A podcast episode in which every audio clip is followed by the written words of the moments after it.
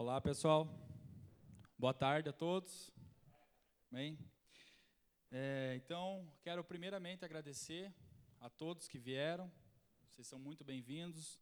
Sobretudo aqueles que não são da nossa igreja aqui, sejam bem-vindos, se sintam à vontade, acolhidos né, na nossa comunidade Gólgota. Falo isso em nome do pastor Pipe, da sua esposa Kátia. E para não esquecer de ninguém, eu gostaria de agradecer, assim, num geral, a todo mundo da Escola Bíblica Dominical aqui da igreja, os organizadores, né, é, na pessoa do Alex e todos os outros que ajudaram no louvor, ajudaram aqui arrumando as cadeiras, o Léo também, que veio dar uma força. Quero agradecer é, o Pipe, em especial, também por ter dado a oportunidade de nós iniciarmos esse trabalho aqui é, em outubro do ano passado. Então, esse seminário aqui, a gente resolveu fazer ele como uma forma de celebração também, ok? É para celebrar esse ministério que começou aqui, tem sido uma bênção para todas as pessoas que têm frequentado. Eu espero que o que a gente venha falar aqui hoje seja bênção também, seja além de um conhecimento histórico, o mais importante é que a gente consiga aprender alguma coisa com a história dessas pessoas que fizeram tanto pelo reino de Deus. Amém? Quero fazer menção honrosa aqui ao Igor. Dá um tchauzinho ali atrás. O Igor, aquele moço bonito ali. E por que, que eu falo isso? Porque há, uns, há cerca de uns três anos já, né, Igor? Dois anos, quando eu ainda tava, estava congregando lá na Igreja Presbiteriana Filadélfia. Inclusive, agradeço também o pastor Anísio, da Igreja Presbiteriana Filadélfia, lá no Capão Raso. O Igor e o irmão Rafael lá começaram um grupo de estudos em teologia reformada. E foi aonde, assim, eu novamente, como que eu posso dizer, ganhei assim um, um renovo em estudar a história da igreja e a teologia. Assim, de forma autodidata, evidentemente, a parte da teologia. Porque a parte histórica, a parte de história da igreja, principalmente do período moderno, eu, desde a época da universidade, venho me dedicando, e é uma área que eu amo muito, ok? Então, quero agradecer ao Igor pela presença e por ter aberto a oportunidade de eu participar daquele grupo de estudo tá? que foi uma bênção. E aí, à medida que eu vim congregar aqui na igreja, eu simplesmente transplantei o modelo, literalmente copiei, o que é bom tem que ser copiado, né? Transplantei para cá e a gente deu origem à Escola Bíblica Dominical e nós estamos aí. Inclusive, todos os irmãos aqui estão convidados. Funciona todos os domingos, a partir das 10 horas da manhã. Amanhã nós não teremos porque é dia das mães, né? Então, é o dia do pessoal aí almoçar com suas mães, ter um dia com suas mães aí agradável. Então a gente não vai ter. Mas a partir do outro domingo nós estamos aí, estamos estudando o Sermão do Monte agora. Então nós estamos pegando trechos da Bíblia assim, estudando em específico, tem sido uma bênção. A gente tem aprendido muito, Deus tem tocado muito, batido na gente também quando necessário, né? Que ele dá uma chapoletada para a gente aprender. Então tem sido uma benção. Quero fazer menção honrosa também ao pastor Ismael. É, tio da minha noiva, Juliana. Também agradeço a Juliana por ter me ajudado bastante. Mas o tio Ismael é pastor da Igreja Batista do Prado Velho, né? É uma congregação no Prado Velho, né, pastor? Do Prado Velho, mas. Amém. Então, agradeço a presença do pastor, da sua esposa, a tia Miriam, também, mulher de Deus, vem nos discipulando, inclusive, no que diz respeito ao casamento, nos ajudando, né? Então, amém. É, Antes de começar, eu quero fazer algumas ponderações importantes, tá? É por que do título uma análise da reforma e sua influência? Porque seria um equívoco eu chegar aqui e falar que nós vamos concluir o assunto. Então nós vamos fazer aqui uma análise. Mas a história da reforma e a influência da reforma é tão grande que a gente poderia ficar estudando a vida inteira, certo? N teses de doutorado, mestrado e não sei quantos mais não sei o que já foram realizadas, né? É, livros e livros são escritos tentando pegar um aspecto aqui a colar sobre a reforma protestante. Então aqui, evidentemente, nós vamos fazer uma análise, ainda que simples, mas com o objetivo de instigar nos irmãos, aqueles que não conhecem ou aqueles que já conhecem, tentar fazer um apontamento novo para que vocês continuem a pesquisa de vocês, o estudo de vocês, mas o mais importante de tudo é que a gente saia com alguma lição para a nossa vida, num sentido mesmo de prática cristã. É possível, né, analisando a história, a gente aprender muito. Então, esse é o objetivo principal. Então, é uma análise.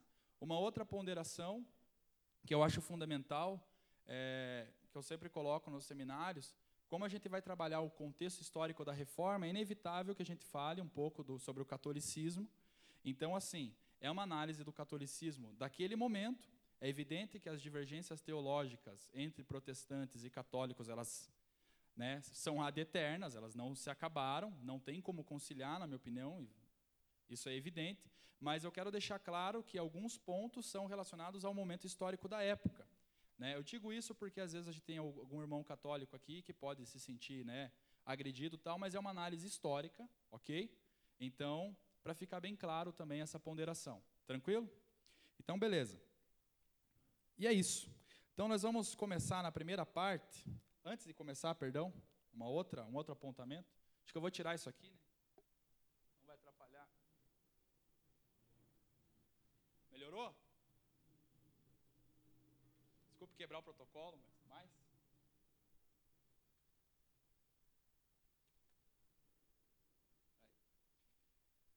Vou fazer aqui um, algumas menções. Então, a comunidade Gólgota também está na organização.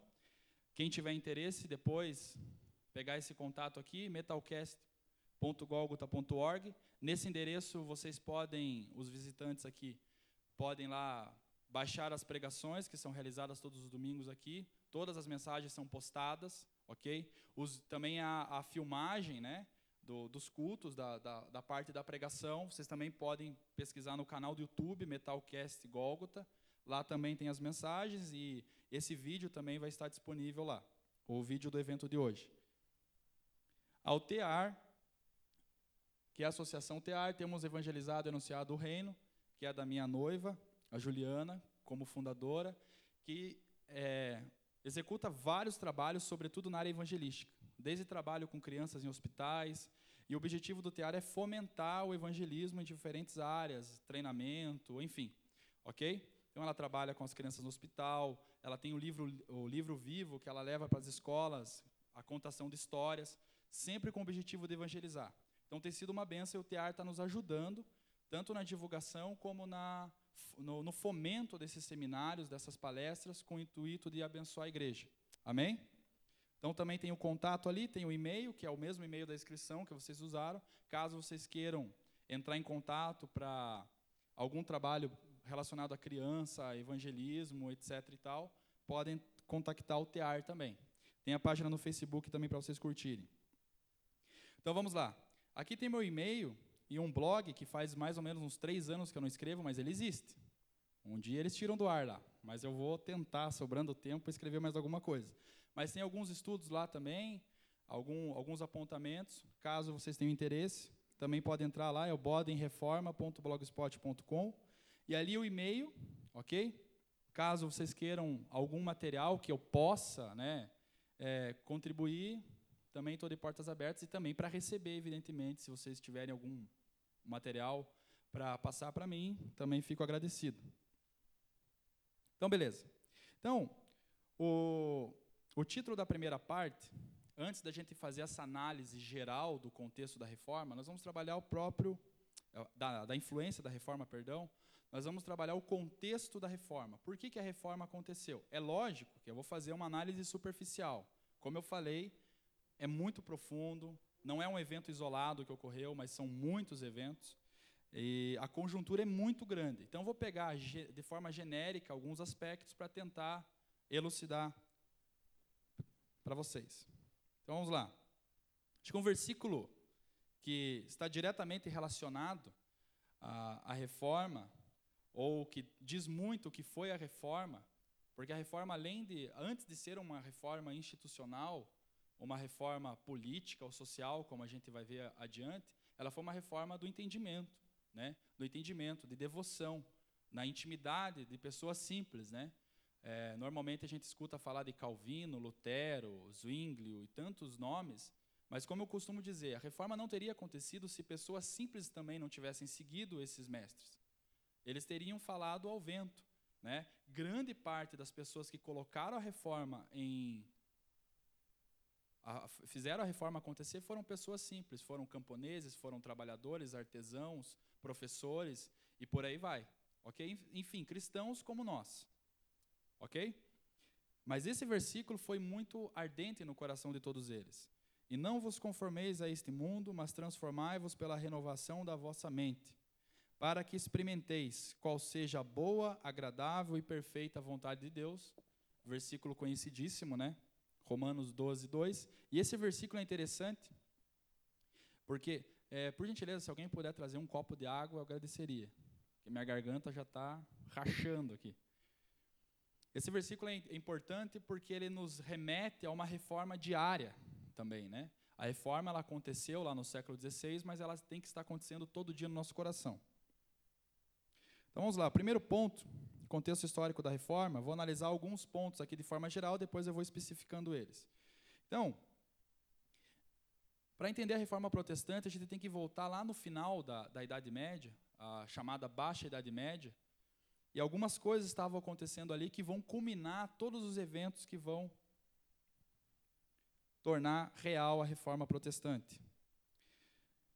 Foi o período de transição da Idade Média para o período moderno, ok? É evidente que os historiadores do século XIX, eles dividiram a história nesses períodos que nós conhecemos, né? Pré-história, história antiga, história medieval, história moderna e história contemporânea. É um conceito artificial, ok? Não tem como a gente falar assim, a reforma é um evento do período moderno, a reforma é um evento do período medieval. Isso é impossível. Isso é um conceito criado a posteriori, ok?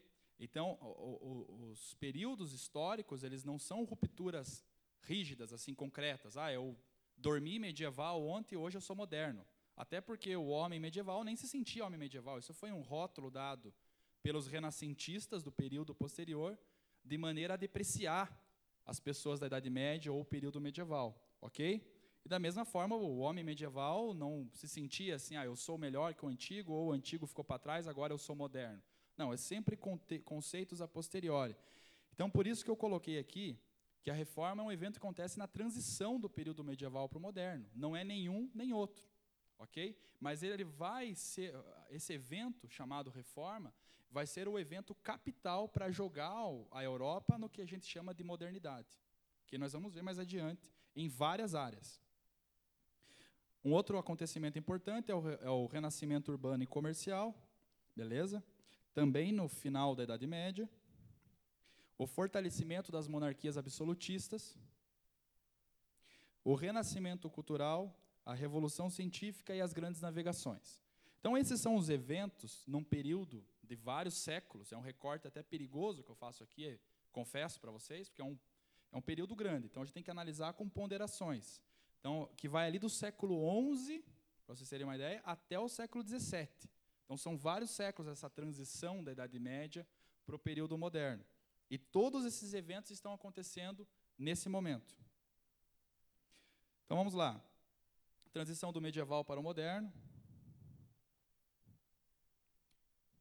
Segundo João Luiz Gasparim, ele vai dizer o seguinte: o momento que estamos escrevendo não é nem Idade Média, nem a Idade Moderna, mas pertence a ambas. Daí trazer feições de uma e de outra. É a transição, no qual o novo se constrói recorrendo com frequência ao antigo, a fim de incorporá-lo e superá-lo, sendo difícil distinguir com clareza um e outro. É interessante que os renascentistas, eles nós vamos ver adiante, eles taxaram o período anterior de Idade Média, período chamado medieval, porque ficaria no meio entre o período clássico greco-romano e o período que eles consideravam ser o período superior, o período deles, é evidente. Normalmente, é, a, principalmente os jovens, né, quando olham para trás a, as invenções do passado, uma televisão tipo aqueles micro-ondas, aquela, né, aquelas máquinas de lavar gigante, ou, enfim, um celular que parecia um tijolo na cintura, tem a tendência de depreciar né, o passado. Né? Imagine nesse momento onde aconteceu tantas transformações. Nós vamos ver que foram muitas transformações. Por um lado, até é justificável esse ranço que eles tinham ao período anterior. Nós vamos ver isso aqui mais adiante. Beleza? Mas esse período se chamou medieval por causa disso. Eles consideravam que o resgate da cultura greco-romana, por eles realizado, seria o ápice. Estaria levando eles a uma civilização superior, a um estágio de cultura de aprendizado, de racionalismo extremamente superior ao que foi o período medieval. Contudo, há uma grande contradição aí, né? porque eles estavam bebendo na fonte medieval. Nós vamos ver que eles só foram renascentistas porque algo renasceu em algum momento, que foi o período medieval. Então, essa depreciação deles contra a Idade Média, de certa forma, não, não é tão plausível, não é tão justificável. Mas nós vamos ver o porquê que eles sentiam-se, então, superiores aos pensadores medievais, a, a arte medieval eles consideravam inferior, e, sobretudo, o aspecto religioso. Um primeiro ponto importante para entender essa transição é a crise feudal, as cruzadas e o renascimento urbano e comercial. Veja só, entre os séculos 8, o ápice da Idade Média, 9, 10, se consolidou aquilo que a gente chama de modo de produção feudal, na Europa ocidental principalmente. E o feudalismo, ele tinha como base a agricultura. Então a agricultura era a base do sistema feudal. Se você não possuísse terra, automaticamente você se prendia a um senhor feudal em busca de proteção para você e sua família. E esse senhor feudal tinha também algumas atribuições, ao contrário do que muitas vezes se pensa, que ele era um cara extremamente mau, que castigava todo mundo. É evidente que haviam senhores maus, mas era a única forma de relação de trabalho possível, por um motivo simples. A circulação de moedas ela entrou em decadência após a crise do Império Romano. O comércio entrou em colapso. Então, a maior parte das cidades, por exemplo, deixou de existir. Algumas que sobraram eram mais ou menos pequenas vilas, rodeadas por uma muralha, na maioria de madeira, inclusive, ok? Com um castelo desse senhor feudal e reinos extremamente simples comparado ao que, aos que viriam depois no período absolutista. Então, essas pessoas eram presas pela terra, porque ela não possuía, a alguém que possuía. Então, se você não possuísse terra nesse período feudal, você teria uma vida extremamente complicada, porque você teria que se sujeitar a essas pessoas. Contudo, como eu disse, eles também tinham atribuições: proteger a família, prezar pela vida dos servos, garantir que esse servo tivesse um pedaço de terra para sustentar a sua família e o excedente ele desce de forma compulsória ao senhor feudal, é evidente que haviam as taxas, que não era nada barato. Né? Se fôssemos comparar hoje, três dias por semana, por exemplo, a talha era trabalho gratuito na terra, dentro do feudo, que pertencia só ao senhor feudal. E daí tinham outros impostos, como a banalidade, né? É, daí que vem o termo banal, inclusive. As banalidades eram impostos, por exemplo, o cara usou a enxada, a enxada não era dele. O cara usou o rastelo, o rastelo não era dele. Então o cara usou a ponte dentro do, do feudo, ele tinha que pagar impostos pelo, pela ponte. E como que eram pagos esses impostos se não havia circulação monetária? Em espécie de alimento, enfim, madeira, é, cereais, tudo que esse servo produzisse dentro desse feudo era entregue ao senhor feudal. Então, veja só, esse momento para os senhores feudais foi um momento de ápice a nobreza se fortaleceu por causa da terra, como meio de prender é, os trabalhadores e, evidentemente, sustentar o seu poder. Só que no século XI isso entrou em colapso. Foram vários motivos. Primeiro, a população medieval aumentou consideravelmente, ok? Graças à maior produção, um período de prosperidade do século IX ali. Mas quando se entra no século X e já no século XI, a terra ela se esgota. Naquela época, é evidente que não haviam fertilizantes, agrotóxicos como, como se tem hoje, e a terra chega, ela cansa, mesmo usando o sistema trienal como eles utilizavam. Inclusive, o sistema trienal na agricultura foi criado nesse momento, quando você descansava um, um período, um, um, perdão, um espaço do feudo, e em dois você plantava e ia fazendo roteamento, como eles diziam. Mas isso não foi suficiente. E à medida que eles procuravam mais terras, e essas terras foram se esgotando, e Muitos conflitos começaram por causa disso. Somado aos conflitos por terra, ou seja, a nobreza guerreando entre ela mesma, a nobreza cristã, nomeando, eh, guerreando entre ela em busca de terra, ainda veio as grandes pestes do século XI, século XII, para jogar o feudalismo numa crise terrível, ok? Então veja só, nós temos na Europa esse, acontecimento, a crise do sistema feudal, falta de terras, guerras acontecendo muito, é, com muito mais frequência do que no período anterior, beleza? a igreja tentando medievar, é, é, mediar isso, perdão, porque a igreja, lembre que ela tinha um poder muito grande sobre os reis, sobre os senhores feudais, era a única igreja institucional naquele momento, e como a maior parte da população era católica, então ela exercia muita influência. Então, quem estava tentando mediar esses conflitos na Europa era a igreja, tentando pacificar, tentando fazer alianças entre os reis, entre a nobreza e os senhores feudais. Ótimo. E no Oriente, né? Deixa eu. Comprei isso aqui, não sei mexer. Oh, meu Jesus. Aqui. Aqui na região oriental estava acontecendo um outro problema para a igreja, um problema sério. Os muçulmanos haviam tomado ali, ok? Aquela região de Israel, a Terra Santa, e nesse momento eles estavam impedindo os cristãos de peregrinar à Terra Santa. Veja só, eles dominaram essa região já no século 7.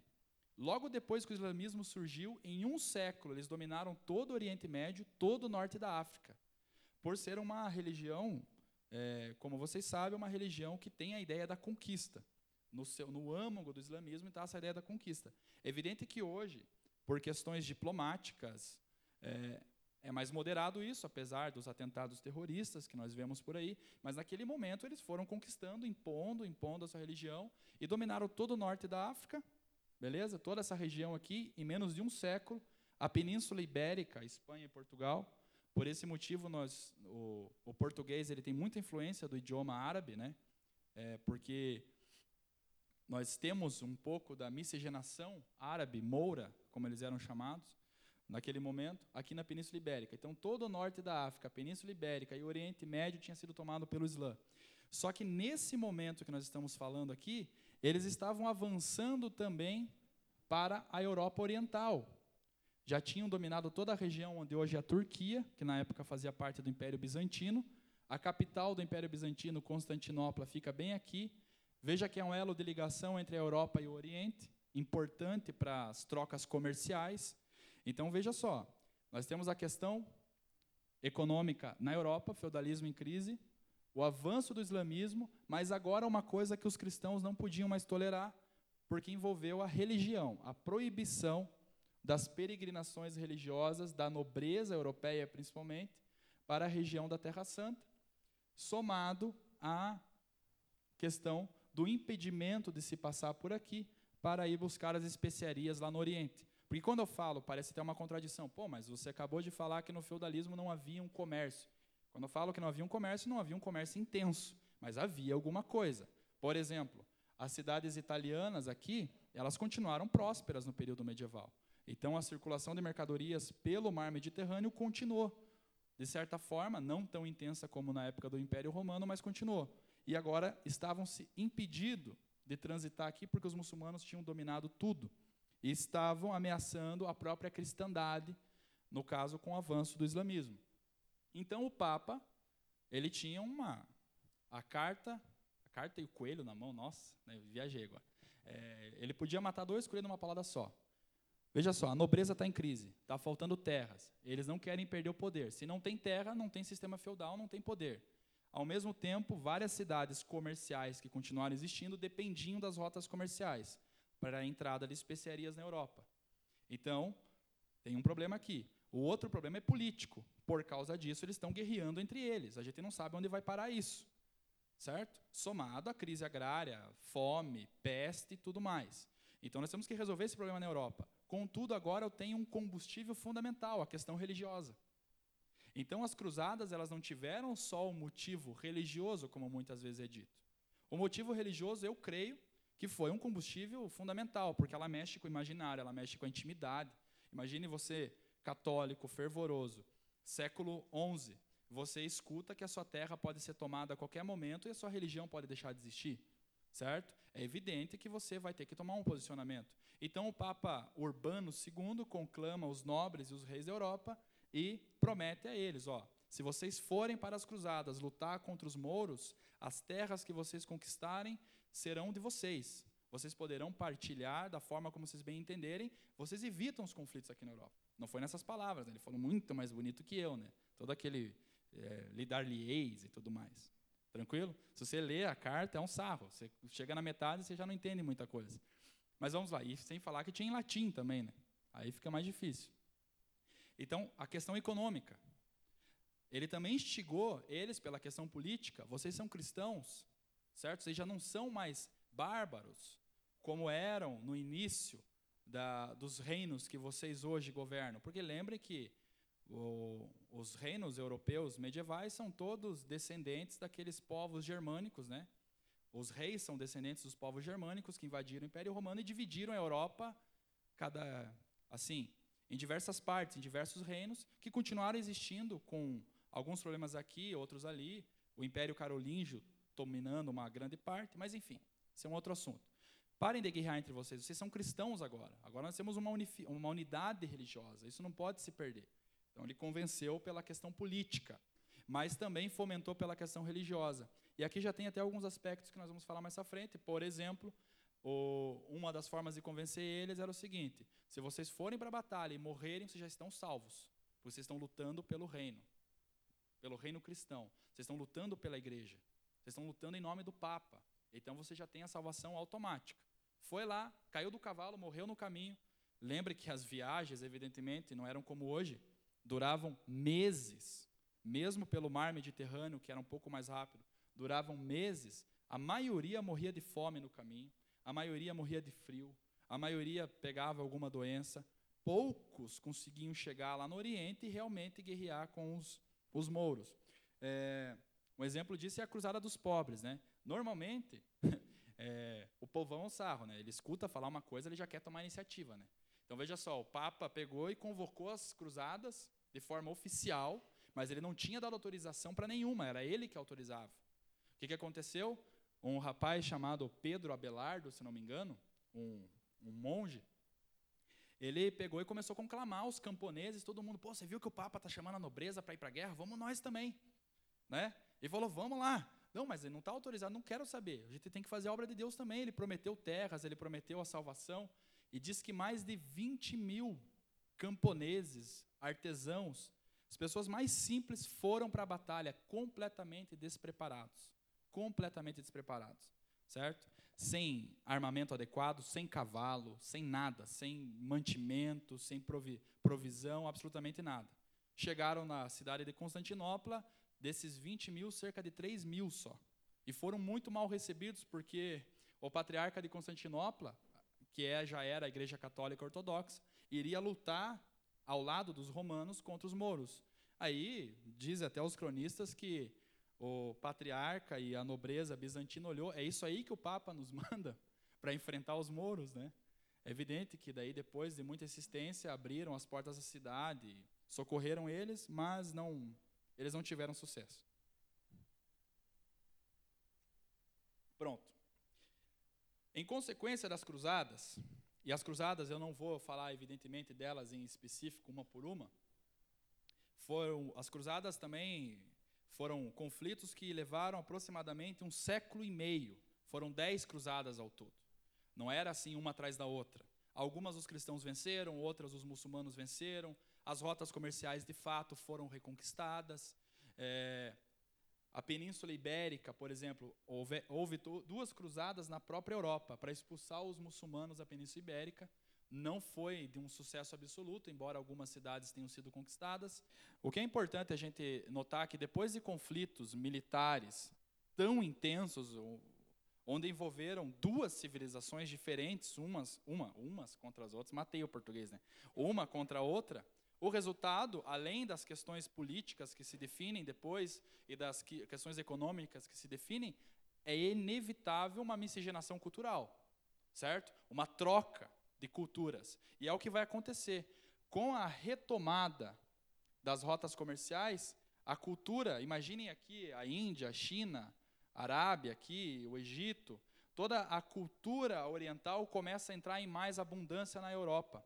Porque é o seguinte, agora com as, as rotas comerciais já reconquistadas, essa nobreza europeia e muitos trabalhadores que eram agricultores ou exerciam outras profissões, começaram a se dedicar ao comércio.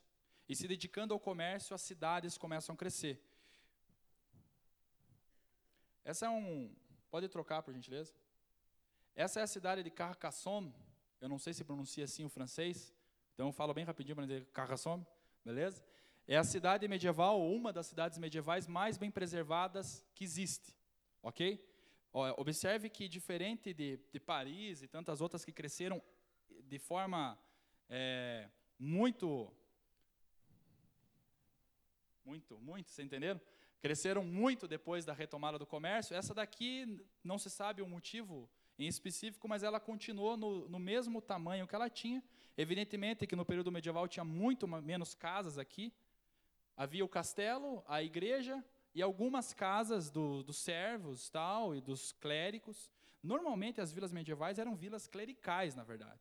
Havia o castelo, havia casa de fato para os padres, para os sacerdotes, e o resto da população vivia em casas pequenas de madeira, taperinhas, literalmente. Mas aqui, enfim, já está um pouquinho diferente do que era. Mas o que é importante aqui? Por que, que as cidades cresceram? Os comerciantes vendiam suas mercadorias, essas mercadorias trazidas agora do Oriente, nessa parte da cidade que é conhecida como burgo, que é uma parte fora da muralha, certo? Normalmente haviam duas muralhas e havia uma região chamada burgo. Essa região aqui era servia para várias questões, tá? Para proteção, evidentemente, e para transporte e tal. E esses, esses comerciantes montavam suas barracas aqui, daí surgiu as feiras, inclusive, tá?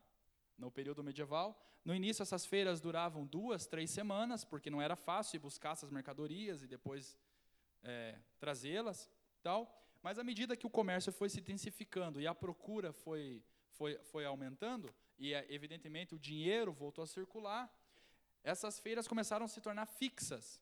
E essas pessoas começaram a morar aqui, esses comerciantes. Já agora com trabalhadores, caravanas que iam buscar de forma contínua essas mercadorias. O comércio se intensificou.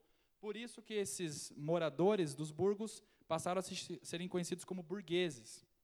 E aí é importante, porque a burguesia é uma nova classe social que surge. No período medieval nós tínhamos a nobreza, o clero e os servos. Era muito rígido, era muito estratificado a sociedade. Agora eu tenho uma outra camada social, que é a burguesia. Só que a burguesia ela é dinâmica. Ela é dinâmica. Porque, evidentemente, ela está circulando. Ok? Ela tem que desenvolver outras habilidades. O comércio envolve habilidades que a agricultura não necessitava. Por exemplo, cálculo, comunicação, escrita, enfim, tantas outras coisas. Então veja que o contexto é um contexto que tende a um progresso intelectual também, beleza? Ótimo.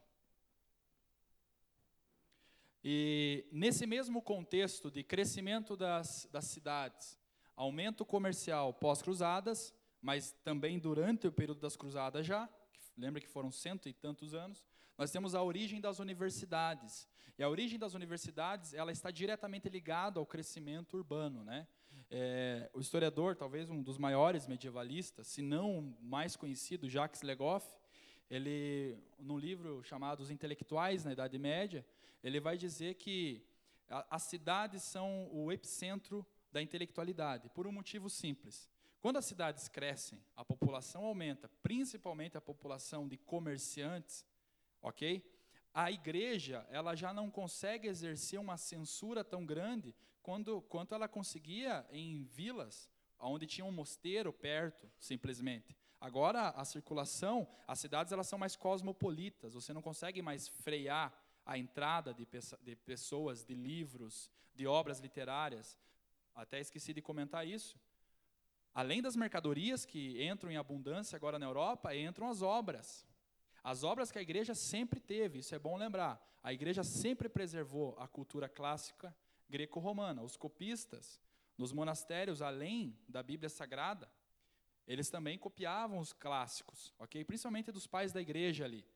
Eles tinham domínio do grego, eles tinham domínio do hebraico. Não todos, uma minoria, evidente. Só que agora esse conhecimento começa a entrar sem a igreja é, ter o um monopólio disso. Então eu tenho conhecimento pela igreja, esse conhecimento da igreja se mantém, mas eu também tenho um conhecimento que entra por baixo, pela surdina, digamos assim.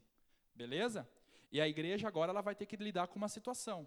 Ou a gente toma um posicionamento, ou a gente vai perder o monopólio do conhecimento. E aí surgem as universidades. As universidades vão surgir de uma aliança, digamos assim, em palavras é, simples, de uma aliança desses novos intelectuais seculares, mas que querem o conhecimento e querem se aprofundar, daquelas pessoas que têm sede de conhecimento na cidade e querem se aprofundar, beleza? E da igreja, que agora percebeu que não adianta monopolizar, eu também tenho que transmitir algum conhecimento. Como os clérigos eram os intelectuais da época, praticamente todos os professores das primeiras universidades eram sacerdotes.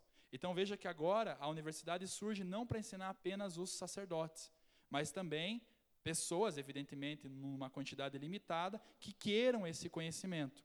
Agora veja, é interessante que as universidades não surgiriam sem auxílio da igreja por um motivo simples. O conhecimento que eles queriam, basicamente, era o conhecimento das escrituras, o conhecimento da, do, da religião, do direito canônico, que era uma matéria, inclusive, que se ensinava nas universidades, beleza? É, enfim, dos dogmas da igreja, das línguas clássicas, do latim, sobretudo, né, que era o, era o idioma oficial da igreja. Então a igreja ela tem um papel fundamental. Tranquilo? Tá claro até aqui?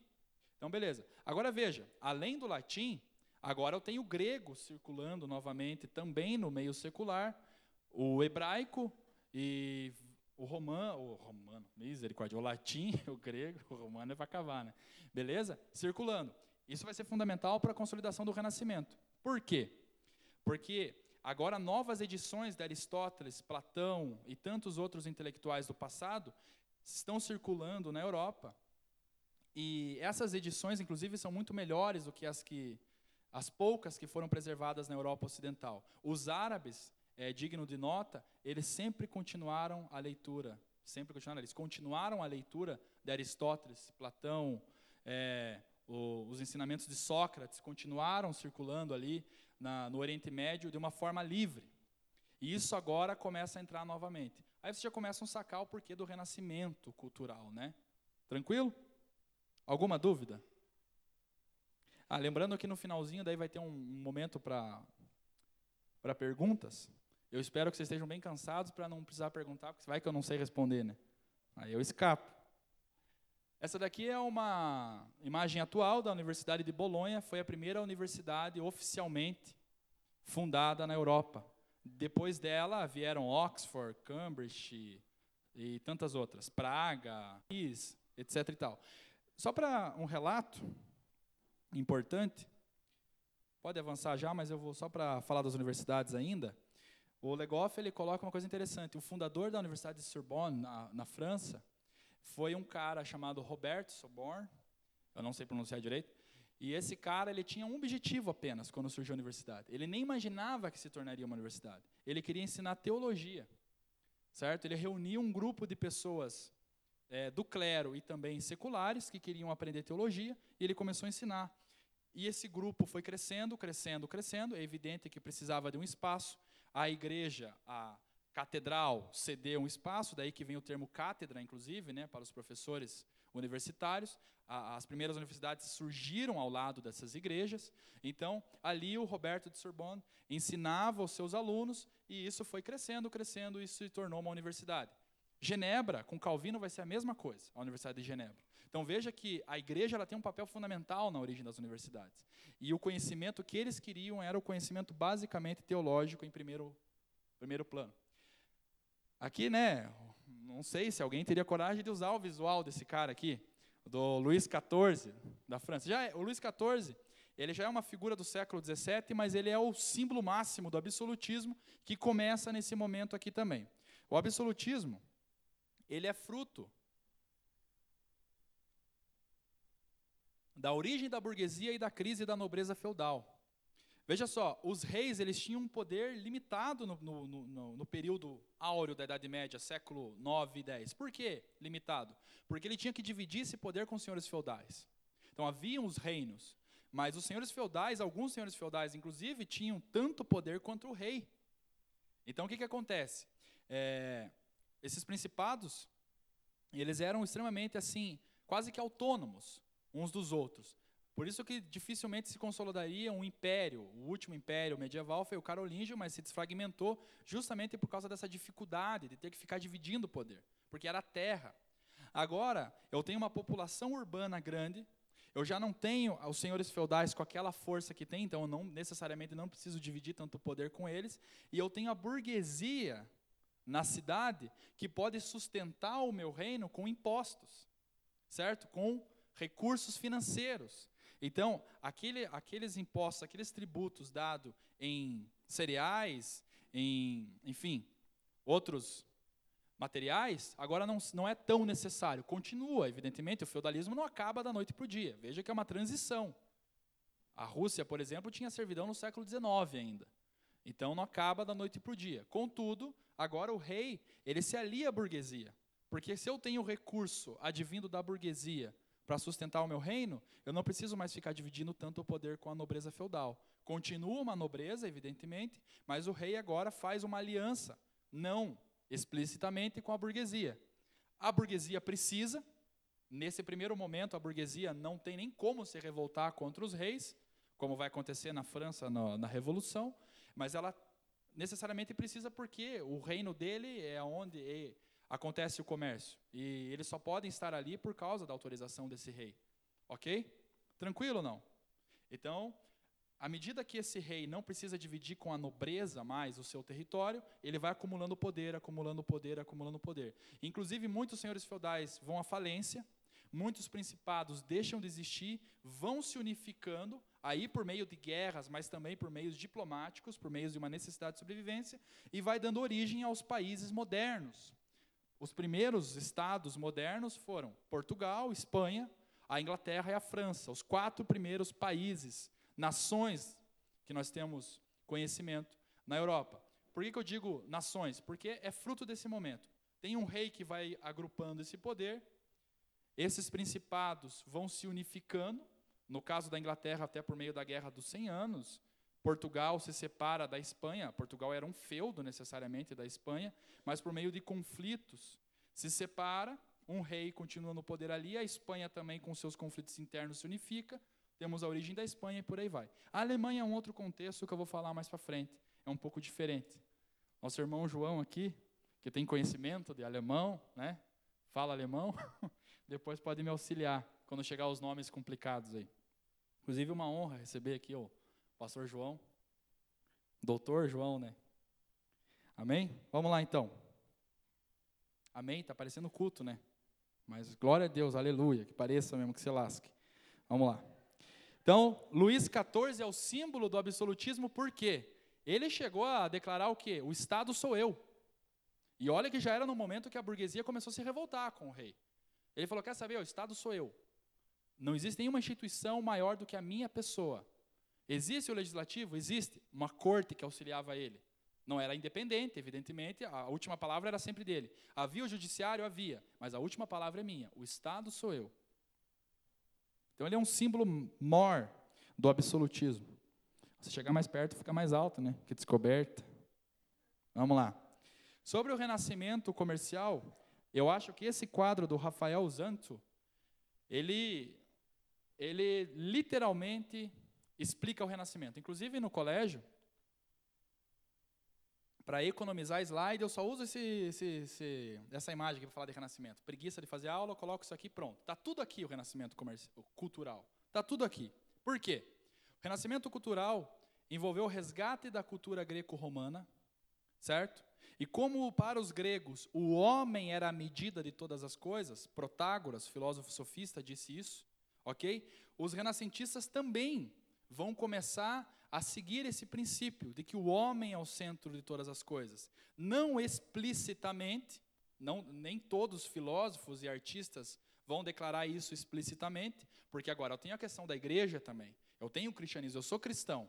Então eu vou ter que tentar conciliar esse princípio filosófico de que o homem é essencial, ok, para o movimento de todas as coisas, para a criação das coisas, ok? Para a administração da, da, das coisas terrenas. Contudo, eu não posso esquecer que eu tenho agora o cristianismo, beleza?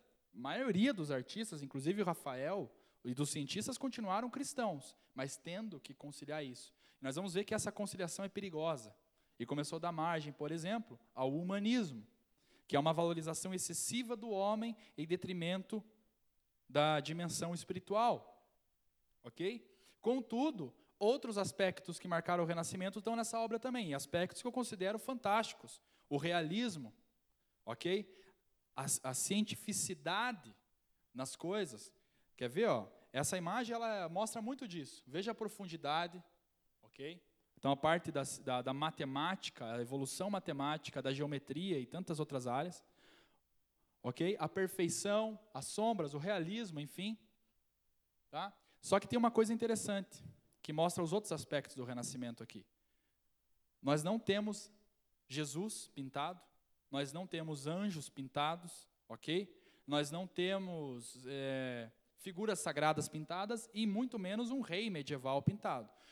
Na Idade Média, é, a ragiografia, que era uma, um princípio artístico que pendurou, ele era assim determinante para as obras de arte. Você pintava o sagrado e no máximo algum homem desconhecido, você não podia pintar conhecido assim se fosse um secular, porque era idolatria.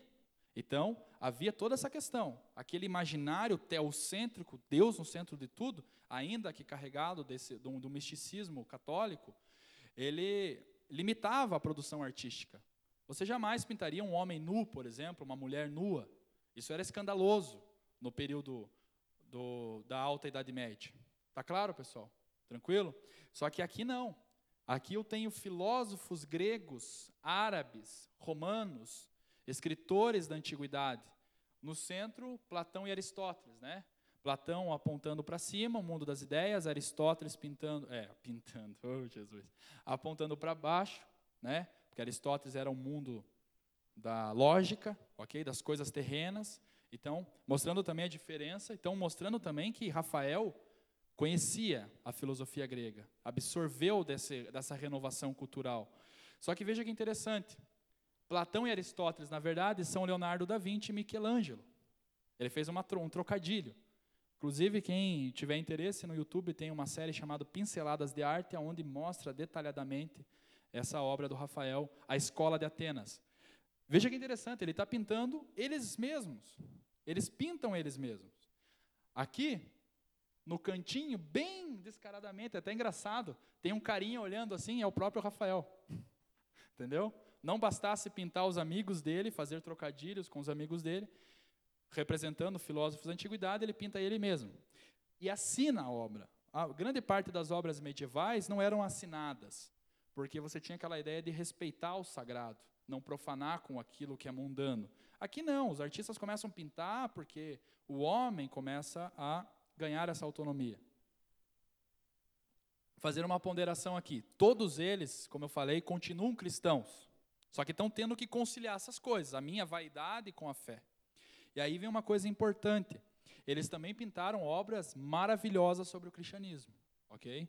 Vocês já devem ter visto várias. Caravaggio pintando lá a cabeça de João Batista na, na bandeja. Leonardo da Vinci, a Santa Ceia e tantas outras coisas. Então eles continuam pintando o sagrado, mas agora eles não têm mais pudor de pintar o que é da antiguidade, até mesmo seres mitológicos, como o Caravaggio vai pintar a Medusa, do qual tem um irmão que chegou até a tatuá-la, muito linda, por sinal, né? E o Anderson, que entende de arte, também sabe o que eu estou falando. E o Michelangelo pintou o nascimento de, de Vênus e tantas outras. Ou é Botticelli? Agora me deu um branco. Tá, obrigado. Botticelli pintou o nascimento de Vênus, mas nós temos, paralelamente isso, o cristianismo. Só que já começa a haver uma concorrência, né? Das coisas do alto com as coisas terrenas. Necessariamente isso não é ruim né? Desde que houvesse um equilíbrio, que só que tem um problema. Normalmente, quando o ser humano começa a puxar sardinha para ele mesmo, ele não tem mais fundo, né? E ele começa a abocanhar tudo que vem do sagrado. Esse aqui, essa obra, eu acho uma obra fenomenal. O casal Arnolfini, de 1434. Então veja, período medieval, é a transição do Jan van Wyck, lá um pintor holandês. Esse esse cara, ele pintou uma coisa que seria impossível ele pintar três séculos antes, antes de todas essas mudanças aqui. Ele pinta um casal, evidentemente, né, um casal, eu já falei, né, casando, não é só um casal, é, é o casamento deles, ao que tudo se sabe é o casamento, a maior parte dos críticos de arte dizem que é um casamento mesmo, acontecendo em casa, não se sabe se é uma cerimônia com o religioso, ok? É, ela está grávida já, o que é uma coisa bem chocante para a época, né? Hoje não é tanto, mas na época havia um choque, um tabu muito grande, né? Ah, embora aconteça isso em alguns lugares, normalmente a mulher era jogada para fora de casa, excomungada, sofria sérias retaliações nesse contexto aqui. E ele pinta isso. E é o mundo dos homens, é o mundo terreno. No fundo, eu estou mostrando o laser aqui. Meu Deus, vamos lá. Lá, Jesus. Não, tem que ter uma pérola, né? Lá no fundo, a obra inteira é pintada reversamente, ok? Inclusive com o pintor, assim como ele está pintando de frente. É uma obra fantástica. Vocês também tem na Pinceladas de Arte e mostra tudo isso. Se você ampliar, né, ela, você tem toda a pintura. Tem um cachorrinho aqui, ó, até a sombra do cachorrinho lá no espelho é, é o cara, é um gênio esse cara aqui. Esse cara aqui, meu Deus do céu, nem no pente eu consigo fazer isso. Não sei nem me ligar ao pente. A revolução científica é um outro ponto marcante, porque agora é, o dogma, por exemplo, de que a Terra era o centro do sistema solar começa a ser questionado. Primeiramente com o Copérnico, né? Nicolás Copérnico começa a questionar isso, faz alguns, algumas observações, alguns estudos e começa a defender o heliocentrismo, ok? Então, do geocentrismo, o heliocentrismo, o Sol no centro do sistema solar. Agora veja que isso aqui é fundamental, porque parece que é para nós é tão óbvio hoje, né? Mas na época não, acreditava-se sim, era a teoria de Ptolomeu que vigorava no período medieval, de que a Terra era o centro do sistema solar, por vários motivos, inclusive teológicos. O homem habita a Terra, o homem é a criação especial de Deus. Então a igreja, não sei se foi um equívoco ou não, mas ela até afirmava isso usando questões até espirituais. E aí é um problema, porque quando se descobre de que, se descobre não, se propõe, ainda não havia sido afirmado em 100% isso, mas se afirma que o Sol é o centro do sistema solar, é um dogma que cai por terra também. Então muitas coisas começam a mudar, beleza? Depois Galileu vem e reafirma isso. É, é, Johannes Kepler também vai reafirmar isso. Vários astrônomos, eu não vou ficar aqui, mas veja que é uma mudança fundamental, fundamental, certo? Sem falar em tantas outras descobertas na área da matemática, da física, etc. É, agora veja que interessante como a ciência é, também absorve do cristianismo em alguma medida. Jacques Legoff, para Jacques Legoff, o cristianismo, desde o primeiro momento de sua difusão, deixou de considerar a natureza, os astros e os fenômenos como deuses, como considerava a ciência antiga. E ao concebê-los como criações de Deus, a nova etapa fez valer o caráter racional da criação. Muitos, e não é só o Legoff, muitos filósofos e até mesmo cientistas é, afirmam que a ciência europeia se desenvolveu, inclusive mais é, intensa que em outras regiões do mundo, por causa que a fé cristã nesse momento ela permitia uma coisa, ela permitia a análise da natureza, ela permitia a investigação da natureza, porque a natureza não é divina para o cristianismo, ela é criação. Deus é separado da natureza, não é um panteísmo. Então eu não estou profanando a natureza tentando esmiuçá-la. Ok? E Deus é criador de todas as coisas. Deus é quem deu movimento a todas as coisas. Eu estou descobrindo o que Deus movimentou. Eu não estou entrando na seara dos deuses. Por exemplo, o Deus do fogo. Dificilmente eu queria investigar o fogo porque eu poderia estar mexendo com Deus. A gente pode achar que isso não interfere muito, mas no campo do imaginário ele é fundamental. Ele motiva você a se, a se movimentar, ok? Então, o cristianismo ele permitiu essa, essa análise mais racional da natureza. Tranquilo?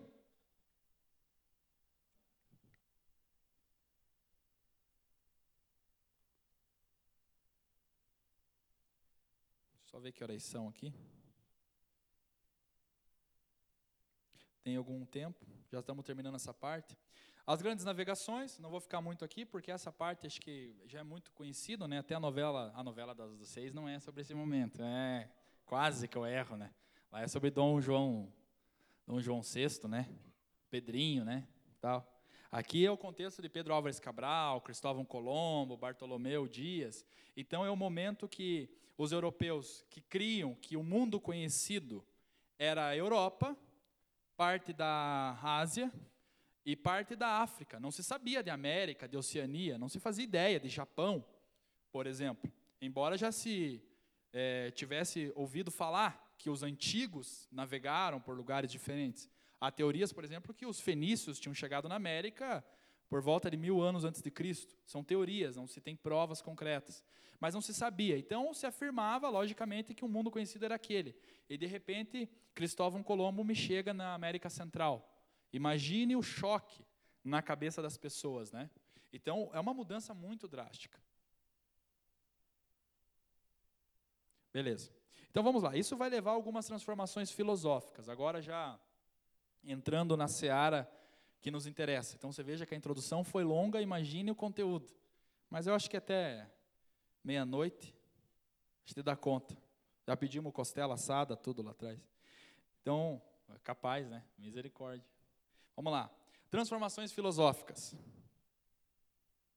A natureza versus graça. Esse é um, é um conceito de, de alguns filósofos, como o Michel Henry, e no campo cristão, o Francis Schaeffer, eles desenvolveram que a natureza começa a corroer a graça, né? começa a corroer as coisas sagradas.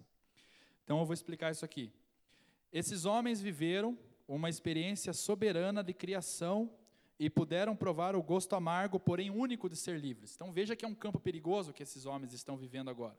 Eu sou livre, o humanismo diz que eu sou autônomo, que eu posso utilizar da minha razão, Contudo, qual que é o, é o limite? Certo? Qual que é o limite para isso? Em qual momento eu vou deixar de crer, inclusive, se eu começar a achar que tudo é por minha conta? E será que esse racionalismo dá conta de responder todas as coisas? Porque se eu digo que a fé não responde todas as coisas, eu troco o racionalismo, que também não me responde todas as coisas, eu vou entrar num desespero terrível, que é o niilismo contemporâneo, que é o que a maioria dos filósofos contemporâneos chegou.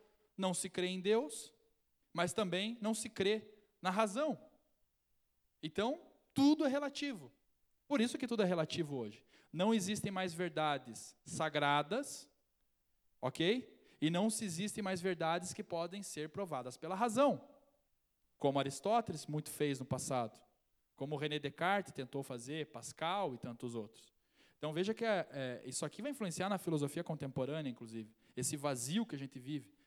Prova disso é que muito poucos filósofos surgem, porque não se, não se precisa provar nada, eu não preciso postular mais nada, por que, que eu vou perder a minha vida inteira tentando né, defender uma teoria? Então vamos lá.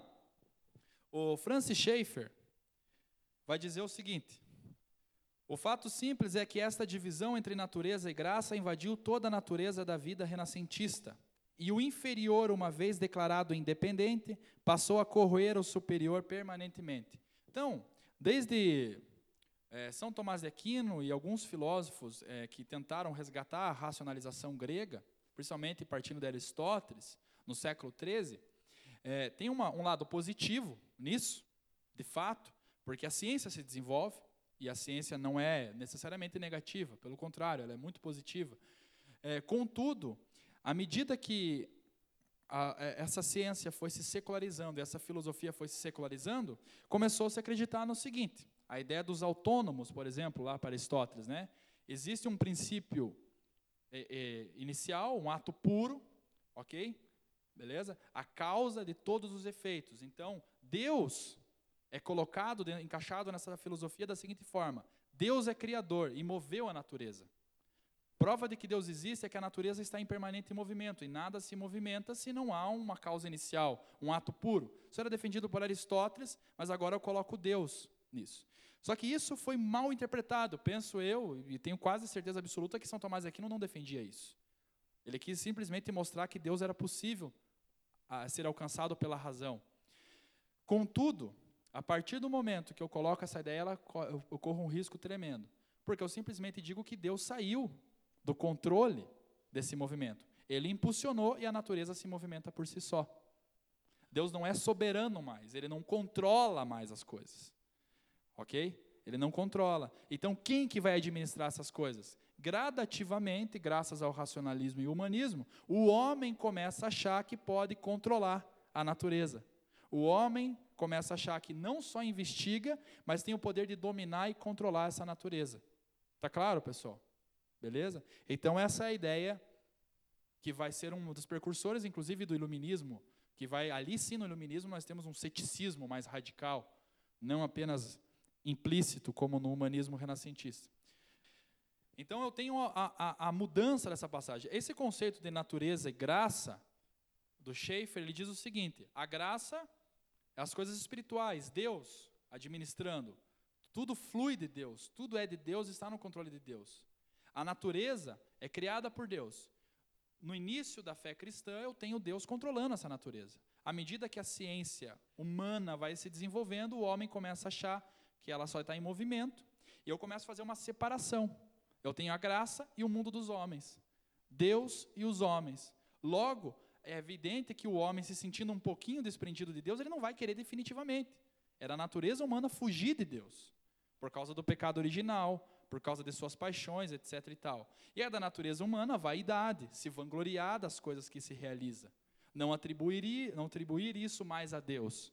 Uma prova disso é que essas pinturas começam a mostrar o um mundo secular, o, o mundo, beleza? O pudor começa a ser retirado, a piedade cristã começa a ser retirada. O homem vitruviano é um exemplo disso. Leonardo da Vinci, na verdade, é uma folha pequena, é um rascunho dele, isso daqui, onde ele tentou mostrar no homem vitruviano a ideia de que o homem é perfeito, que as medidas humanas são perfeitas, né? É, desde a do, do, da dimensão dos braços, né? das pernas, que ocupam o quadrado e o círculo, as formas perfeitas da geometria, é, mas também a dimensão Distensão, por exemplo, o antebraço seria do tamanho do pé, etc e tal, ok? E, enfim, e mais uma coisa interessante, se você perceber nessa imagem, ela tem uma ideia de uma dimensão tridimensional, não sei se seria esse o contexto, o homem ali está girando, ele não apenas ocupa toda a natureza, mas ele está apontando para todas as coisas, ou seja, o homem pode fazer o seu caminho, ok? Então Deus cria, mas é o homem que agora tem que administrar. E veja que esses homens não tinham uma má intenção. Para eles, era uma missão do homem cuidar, inclusive, dessa natureza. Mas cada vez mais ele vai se desprendendo da providência, da ideia de que depende de Deus. Como eu coloquei ali, é importante ressaltar que esses homens não deixaram de crer. Mas, ao exercitar maior autonomia, gradativamente abriram caminho para movimentos deístas e o iluminismo que viria depois. Que nós vamos falar mais à frente sobre o deísmo e sobre o iluminismo. Ao nível das ideologias, a ruptura com a teologia configura-se como autêntica revolução filosófica e científica no século XVII, para a qual se afirma um critério de verdade distinto e independente da verdade revelada, ou seja, a verdade que vem de Deus, e cuja primeira expressão com Galileu é o racionalismo mecanicista. Necessariamente não foi Galileu o primeiro, mas foi aquele que, digamos assim, consolida esse pensamento científico moderno. É, essa é uma afirmação do historiador Francisco Falcon. O Denis Souza cita o Kepler na obra dele, A Verdade sobre o Cristianismo. E eu acho interessante porque, veja só, nem todos os cientistas deixaram de atribuir as suas descobertas ou ao movimento a Deus e o controle desse movimento a Deus. Ok? Nem todos, mas até mesmo ele correu esse risco, e alguns textos dele são bem estranhos, inclusive. Mas isso aqui eu achei bonito, Veja que a intenção deles era descobrir como Deus se movimentada, se movimentava, perdão, e que as descobertas e a natureza eram metáforas da natureza divina. Aqui, por exemplo, um forte defensor do heliocentrismo de Copérnico, Kepler, que era luterano, inclusive, afirmava que o cosmos, o sistema solar, centrado no Sol, era uma imagem da Santa Trindade, com Deus representado pelo Sol Cristo pelas estrelas e planetas e o Espírito Santo pelos movimentos dos corpos celestes.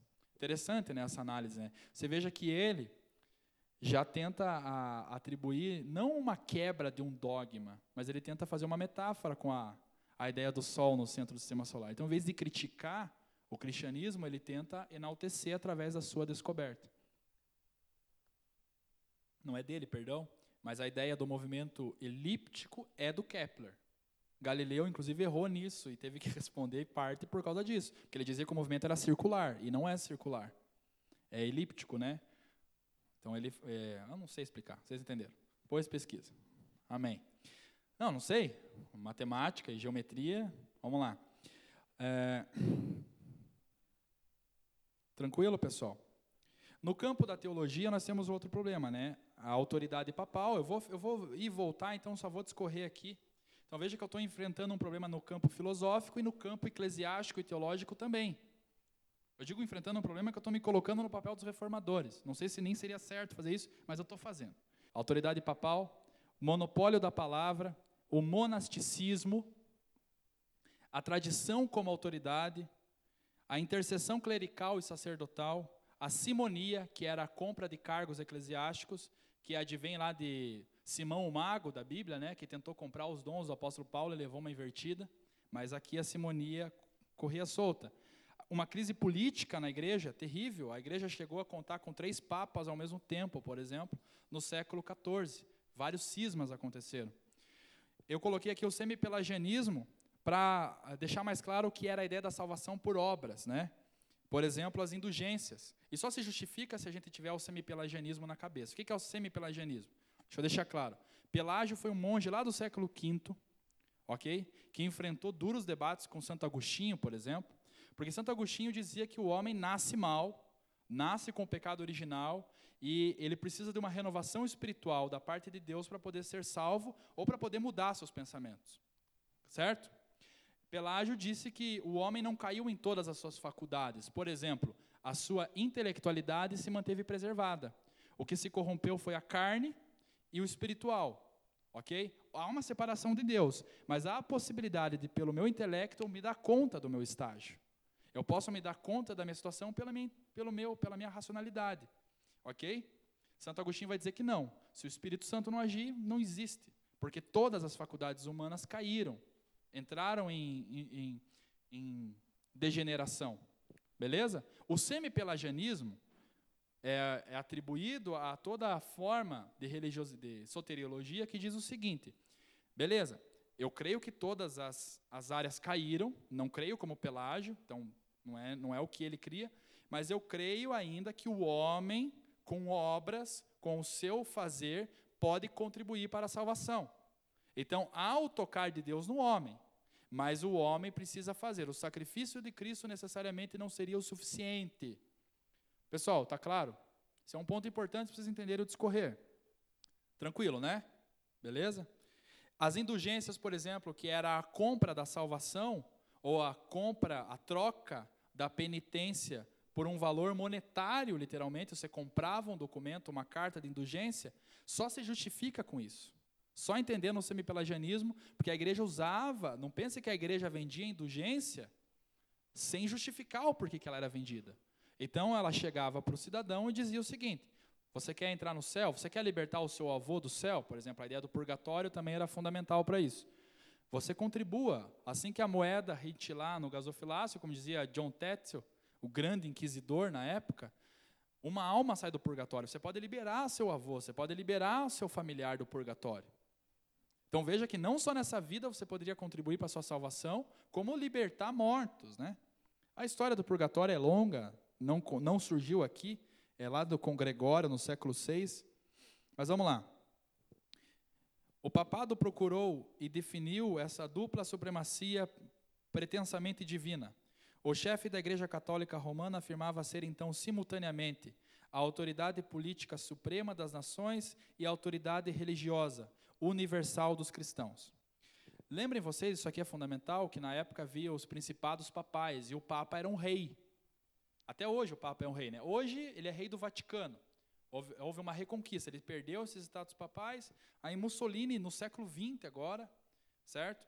concede novamente o Papa o direito de ser, digamos assim, um chefe de Estado. Novamente, o Vaticano sendo um Estado independente dentro da própria Itália. Então, veja só, isso é fundamental para entender o porquê que o Papa tinha tanto poder. Tinha que se justificar politicamente. Se eu só sou um chefe religioso, eu não posso participar de uma reunião política. Agora, se eu sou chefe de um Estado teocrático, independente de ser teocrático, se eu, se eu vim visitar o Brasil, por exemplo, o Estado brasileiro tem que me receber como chefe de Estado. Agora, se a maioria da população aqui é católica, é evidentemente que eu vou ser bem recebido no sentido civil, político, mas também eu vou ter uma forte influência sobre essa população. Então veja que era uma estratégia, ok? É uma estratégia de manter o controle da igreja, porque o catolicismo era a maioria, a religião é, soberana em todos os estados europeus nesse momento. Veja que interessante o, o poder da autoridade dos sacerdotes, eu estou falando de um dos, do, dos dogmas, só para vocês terem uma ideia nesse contexto. Isso aqui é citado por François Lebrun, historiador da igreja. Ele vai dizer o seguinte: O que o vigário responderá a Deus no dia do juízo?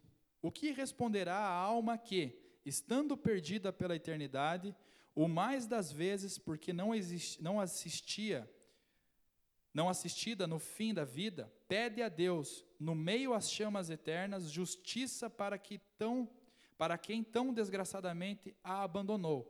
Henri de Arnaud, bispo de Angers, século XVII, citado por François Lebrun. Esse texto é citado por um bispo que estava criticando o fato dos sacerdotes não estarem dando a extrema unção, estarem sendo negligentes na extrema unção, que é um sacramento. Então você só poderia ir para o céu se tivesse a extrema unção. Caso contrário, você tinha que penar no purgatório ou coisa do tipo. Então a extrema unção era fundamental. E aqui ele está falando para os caras: você vai ser o responsável pelaquela alma que foi para o inferno, porque você não deu a extrema unção. No dia do juízo, aquela alma vai estar tá queimando e você vai estar tá sabendo porque você foi negligente. Então veja só o papel de um sacerdote. O sacerdote podia mandar uma pessoa para o inferno ou simplesmente absolvê-la mesmo se essa pessoa não soubesse. Então a igreja ela tinha muito poder na, nas mentalidades. Por que, que eu estou falando tudo isso? Porque a reforma vai ter que dar respostas a tudo isso. Tem que responder isso de alguma forma. A, res, a reforma surgiu para responder isso. Tanto a questão filosófica, como eu falei, como a questão teológica. Veja que a reforma não vai poder se apoderar 100% de uma e nem continuar da mesma forma que estava. Então vamos lá. Qual foi a resposta, e, perdão, primeiro o que defendiam os reformadores? Ao contrário dos humanistas, que defendiam o antropocentrismo, os reformadores defendiam Deus no centro de todas as coisas. Eles reafirmaram a ideia de que Deus é o centro de todas as coisas. Tal como o catolicismo também acreditava, só que com os seus dogmas, a sua tradição e outros rituais. Mas os reformadores vão reafirmar isso. Nós cremos que Deus é o centro de todas as coisas. E não só o centro, é senhor de tudo que existe. É dono do movimento que tudo que existe. Eu creio, e aqui eu abro um parênteses, que isso aqui está acontecendo porque Deus permite. Porque Deus permite. A nossa vida depende de Deus, nosso respirar depende de Deus. Era isso que eles criam. A salvação pela fé é uma graça de Deus. As Escrituras como autoridade máxima, não mais a figura de um clérigo. O sacerdócio universal, todos nós somos sacerdotes, porque temos acesso a Deus, ok? Nós podemos confessar os nossos pecados a Deus, nós podemos é, ler a palavra, conversar com Deus, ouvir Deus falando com a gente. É evidente que existem os sacerdotes eclesiásticos para nos auxiliarem, para serem os nossos pastores, mas o sacerdócio universal, a suficiência de Cristo, não mais a tradição ou as obras são necessárias, mas Cristo é suficiente. E toda a glória pertence somente a Deus. Não venero mais nenhum homem, mas somente a Deus. Esse é o que os reformadores criam. E uma síntese disso é isso aqui, ó. Se o renascimento foi uma resposta à teologia, porque os renascentistas diziam que a teologia era mística e impedia a, a, o progresso científico e filosófico. Os humanistas defendiam isso. E a cosmovisão medieval, essa obscuridade que eles julgavam existir, a reforma foi, foi uma resposta a ambas. Foi uma resposta tanto à igreja quanto aos próprios renascentistas. Então a reforma é um movimento distinto, mas que absorveu deles também. E a resposta filosófica da reforma? Ela consiste no seguinte: uma das fraquezas, perdão, aqui uma observação do William Horden,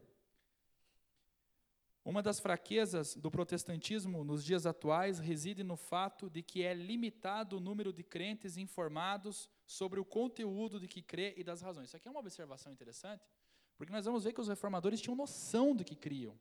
Até a pessoa simples, ela tinha clara na consciência dela, muito claro na consciência dela, perdão, o porquê que só Jesus salva, O porquê que eu tenho que falar apenas de Jesus Cristo? O porquê que eu dependo única e exclusivamente de Deus? O porquê que a salvação é por meio de Jesus Cristo? Por que a leitura da palavra é importante? Todos tinham. E eu fiz esse parênteses, eu citei o, o Horden aqui, porque isso se perdeu. Isso se perdeu. Será que a gente tem consciência mesmo, e a igreja hoje tem consciência do porquê se crê? Por que, que Jesus é suficiente e não uma outra pessoa? Por que, que não o meu agir é suficiente? Então, essas respostas são emergentes, e o resgate da reforma é fundamental nesse sentido, penso eu. Mais do que saber a história da igreja, é o conteúdo, o conteúdo do que eles criam. Beleza? O Schaeffer vai dizer o seguinte: a reforma e as escrituras dizem que o homem não pode fazer nada para salvar a si mesmo, mas ele pode, com o uso da razão, examinar as escrituras em busca de algo que não se restringe às verdades religiosas, mas abrange a história e todo o cosmos ele é capaz de pesquisar nas Escrituras como homem por inteiro, inclusive aplicando a sua razão, como tem a pensabilidade de fazê-lo. Então aqui Schaeffer está defendendo o quê? A soberania de Deus, mas dizendo que isso necessariamente não tira a nossa razão. Porque quem procura o conteúdo da fé é o homem. Quem dá a fé é Deus. Quem salva é Deus. Mas quem exercita essa fé? Somos nós. Deus coloca essa fé, Deus age, evidentemente, e fomenta essa fé no nosso coração, mas quem lê a Bíblia? Somos nós. Através do Espírito Santo, nós temos essa faculdade. E nós nos sentimos livres fazendo isso. Embora Deus seja soberano e esteja no controle de tudo, veja que Schaeffer está defendendo uma fé racional aqui, mas não menos espiritual. Beleza? Diferente daquele cristianismo místico que existia, mas também desprezando a ideia de que o homem é soberano por si só absoluto. Lembrando que Schaeffer é um filósofo cristão falecido, década de 80, contemporâneo, tá? Ele está fazendo observações. Vamos lá. Avançando. O, o Bruce Shelley vai dizer uma coisa interessante, isso aqui é fantástico. Fun, no fundo, é a inadequação, inadequação do homem da natureza humana que está em julgamento.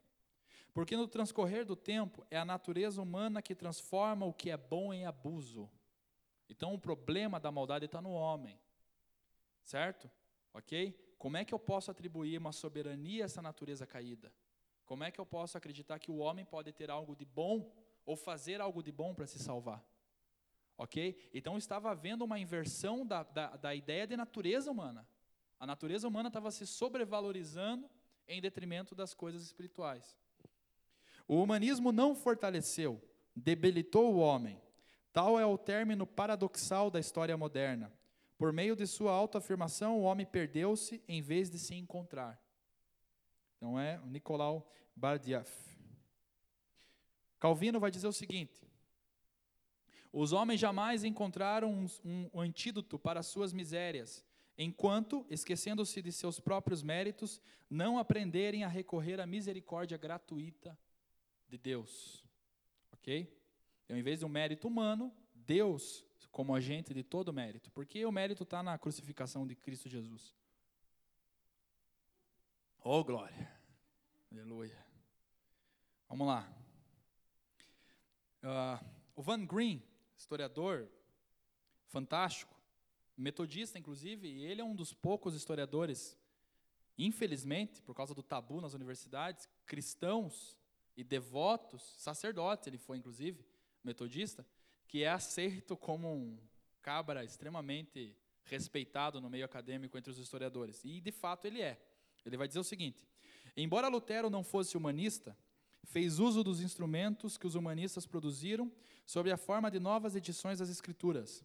E alguns de seus discípulos, especialmente o helenista Melanchthon, deveram muito, assim como também Zwinglio e Calvino, ao ensino humanista, mas a, reforma foi tanto uma reação contra o renascimento, como foi um de seus resultados. Então veja que a reforma não tinha problema com o grego, com o hebraico, pelo contrário, fez uso disso. Só que não para é, pesquisar apenas filósofos seculares, mas para fazer uma nova edição ou novas edições das próprias escrituras. Usaram essas armas que os humanistas de fato reconquistaram para o uso espiritual, para o uso da igreja. Ok? Beleza? Então vamos lá. Jean Delumeau, um outro grande historiador, vai dizer o seguinte: Vemos, pois, como a investigação histórica atual se orienta decididamente no que se refere à reforma para o estudo das doutrinas e suas relações com a mentalidade dos homens do século XVI. Então, um conflito de mentalidade, mais do que econômico, como, por exemplo, os historiadores marxistas. Existem bons historiadores, assim, né, que é, marxistas, por exemplo, Christopher Hill fez uma análise equilibrada sobre a Revolução Inglesa. É, enfim, mas normalmente eles acabam interpretando só pelo viés econômico. E daí desprezam essa ideia da espiritualidade, do íntimo, né? da questão da, da teologia, da cultura, muitas vezes. Mas o Christopher Hill, por exemplo, tem um livro fantástico chamado A Bíblia Inglesa, onde ele vai mostrar o papel da leitura da Bíblia na Revolução Inglesa. Ok? É evidente que valorizando muito mais a revolução e o movimento econômico, mas mostrando o papel da Bíblia. Então, tem alguns historiadores. Por que eu falo isso? Porque a gente não pode ser radical também, jogar, ah, eu não sou marxista, não vou ler os historiadores marxistas. Pelo contrário, tem bons historiadores sim. A questão é você filtrar, equilibrar, assim como tem péssimos historiadores cristãos, né? OK? Entre eles eu, estou brincando. Nem historiador eu sou, só sou professor de história. Vamos lá. Historiador é quem pesquisa, né? Eu não, fico só nos livrinhos ali, daí é fácil. Vamos lá. Essa mulher aqui é fantástica. Olímpia Morata. Eu decidi colocar algumas mulheres, porque em vez de ficar falando de Lutero, Calvino, que todo lugar já se fala, essa mulher aqui, ela é um símbolo da utilização do humanismo em prol da reforma. Ela era considerada a mulher mais intelectual de toda a Europa. Isso é uma coisa, na época, me perdoem as mulheres, é uma questão contextual, a maior parte das mulheres era excluídas de um ensino mais aprofundado.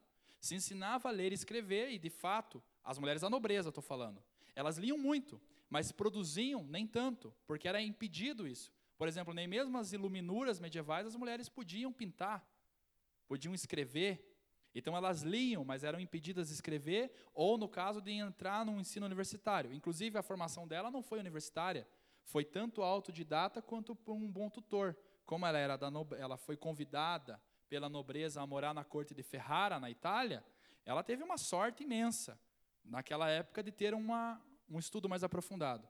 Com 29 anos de idade, ela sabia ler perfeitamente o grego, escrever em grego, hebraico, latim, dominava grande parte das obras clássicas. Então ela era uma humanista, ela não era convertida num primeiro momento. Ela seguia aquela religião tradicional, mas sem nenhuma intenção com uma espiritualidade mais íntima. E aconteceu que eh, depois da enfermidade do pai dela, ela acabou tendo um, assim uma impressão muito boa do cristianismo quando viu a, a situação do pai, de, do pai dela enfermo, glorificando a Deus e ele era reformado ok? Ela foi visitar ele na França, inclusive. Ele era um huguenote, como eram os, os, protestantes eram conhecidos na França, os calvinistas. E ela conheceu o pai dela, ela conheceu, não, perdão, foi visitar o pai dela e ficou impressionado com aquilo. O pai dela evangelizou ela e ela percebeu que a razão não era suficiente para satisfazer o homem. Porque o pai dela não tinha nem tanto conhecimento quanto ela, isso que é interessante, mas o que chocou ela é que um homem sem tanto conhecimento teve uma morte tão serena mesmo na hora da dor. Viveu, então ele evangelizou, aquilo foi impactante para ela, e ela falou: tudo que eu sei tem que ser usado para glorificar a Deus aqui por diante. E ela foi uma tradutora dos Salmos, traduziu os Salmos para o italiano, inclusive, e ela viveu na corte dos Borgia. Quem conhece um pouco da história dos papas, a família dos Borgia era uma das famílias mais cruéis da Itália. Católicos fervorosíssimos, perseguiam inclusive os protestantes, os reformados, e ela viveu nessa corte ok?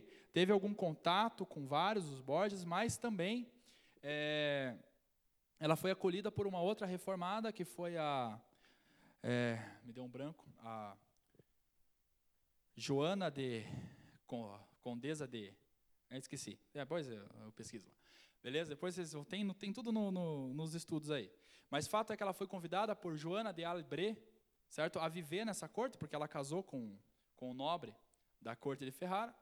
E, e, lá ela teve um pouco de apoio, então ela não chegou a ser morta nesse momento por causa disso, mas ela evangelizava aqueles caras frequentemente, então as pessoas na corte eram evangelizadas por ela. Ela teve um papel fundamental. Ela é um símbolo de que o humanismo pode ser utilizado também para é, recondicionado para o exercício da espiritualidade.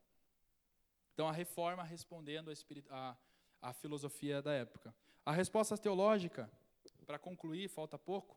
Vocês já vão lá tomar um delicioso café? Oi? Aleluia.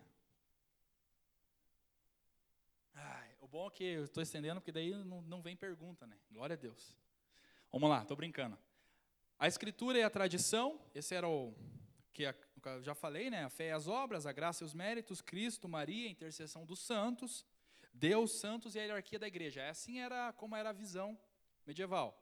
O protestantismo vai responder da seguinte forma: só a escritura. Então a ideia de que só a escritura é a autoridade máxima e final, a palavra final está na escritura, não está no homem, ao menos que esse homem fale das escrituras, ok? Ok? Partindo do princípio do sacerdócio universal, evidentemente.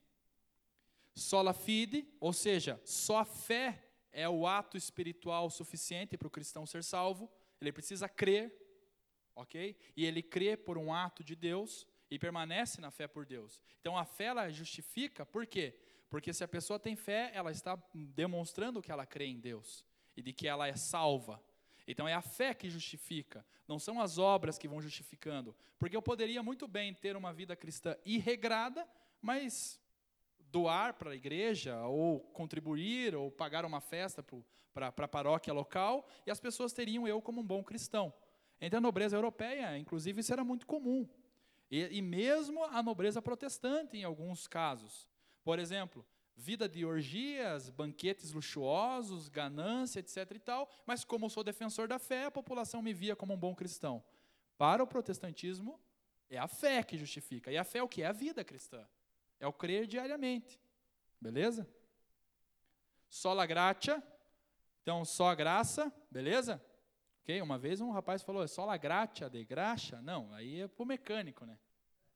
Tá, é só la gratia. Chega em casa com a mão cheia de graça, só la... Foi legal, foi, foi. Deu, deu para tentar, né? Oi, amor, como é que você está? Só la gratia aqui, ó. Um mecânico refor... um mecânico reformado vai falar isso, né? Vamos lá. Se ele for católico, ele vai falar só as obras, né? É, nada a ver. Vamos lá. Sola gratia, então, a salvação é um ato de Deus, é a graça de Deus, então a salvação ela é pura e simplesmente pelo um ato divino, da vontade divina. Se Deus não quisesse que nós fôssemos salvos, ele não teria nem enviado Jesus Cristo. E ele continuaria sendo Deus da mesma forma. O inferno, se existisse só o inferno, não existisse a possibilidade de entrarmos no paraíso, ainda assim Deus seria justo, porque não existe nenhum homem inocente na raça humana. E a salvação é um ato da graça divina. Solos Cristos, somente Jesus como mediador entre Deus e os homens, ao contrário do que se estava pregoando, a ideia dos intercessores, né? Hoje mesmo foi beatificado, né? Parece os dois pastorzinhos que viram, tiveram a visão de Fátima, ok? É, embora se diga, né, que há uma veneração apenas, um, um respeito, a gente sabe que é feito orações, né? Também são realizadas orações aos santos e, e cresce que eles são intercessores. Então, para o protestantismo, isso não era viável. Só Jesus Cristo é o supremo sacerdote que liga os homens a Deus. E somente a Deus a glória, evidentemente, porque Ele é soberano, Ele é o Rei de todas as coisas.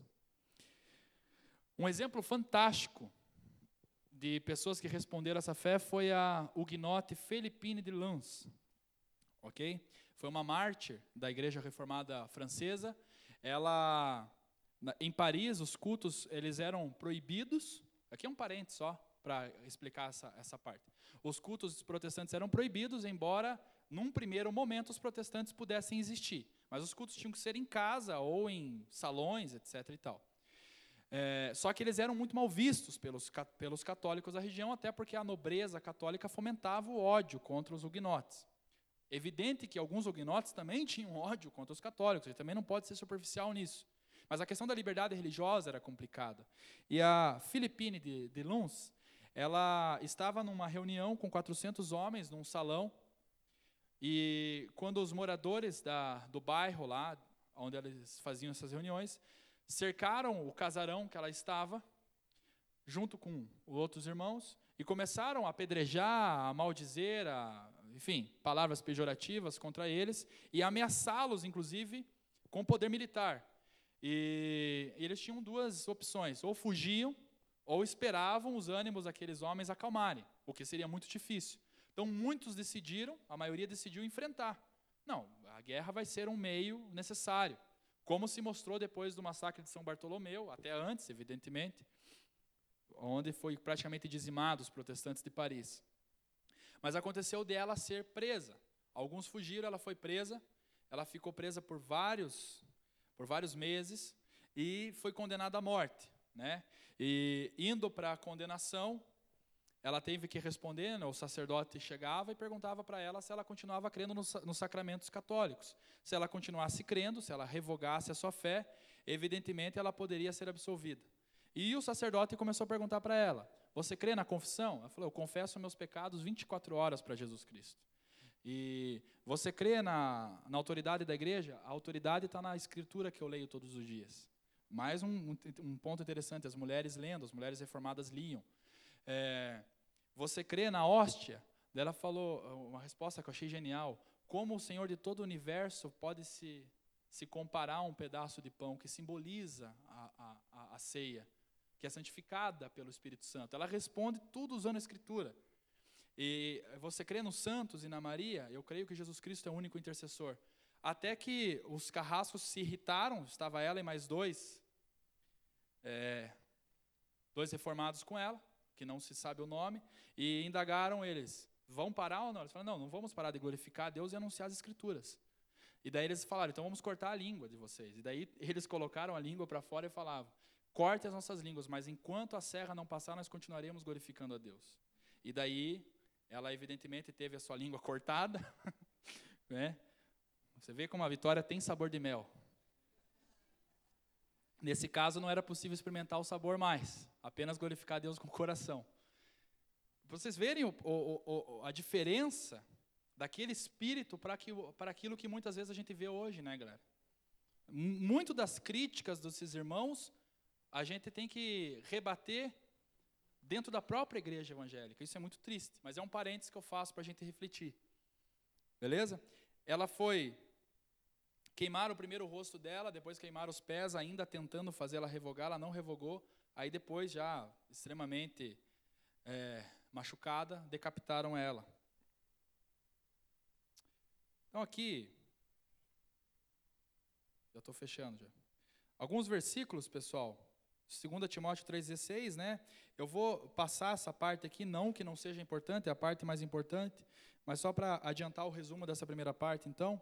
Então, para fechar essa conjuntura do contexto histórico, a reforma respondeu tanto à religiosidade quanto à filosofia. Vamos para a resposta da reforma ali. Baseada nas cinco solas, ou seja, a soberania de Deus revelada nas Escrituras, a moral provém de Deus. O homem é especial, porém caído em todas as suas dimensões. Assim depende do agir de Deus. Vou adiantar um pouquinho. Vai lá para a última passagem. Por que estudar isso? O Mark Bloch vai dizer o quê? Não é cristão, ele é um historiador, mas essa frase se encaixa perfeitamente. A incompreensão do presente nasce fatalmente da ignorância do passado. Então, muitas vezes a gente acaba tolerando e aceitando algumas coisas dentro da própria igreja hoje, porque não sabemos o preço que esses homens pagaram, que essas mulheres pagaram e o que eles defenderam. Eles tinham consciência do que se cria. E nós precisamos ter isso.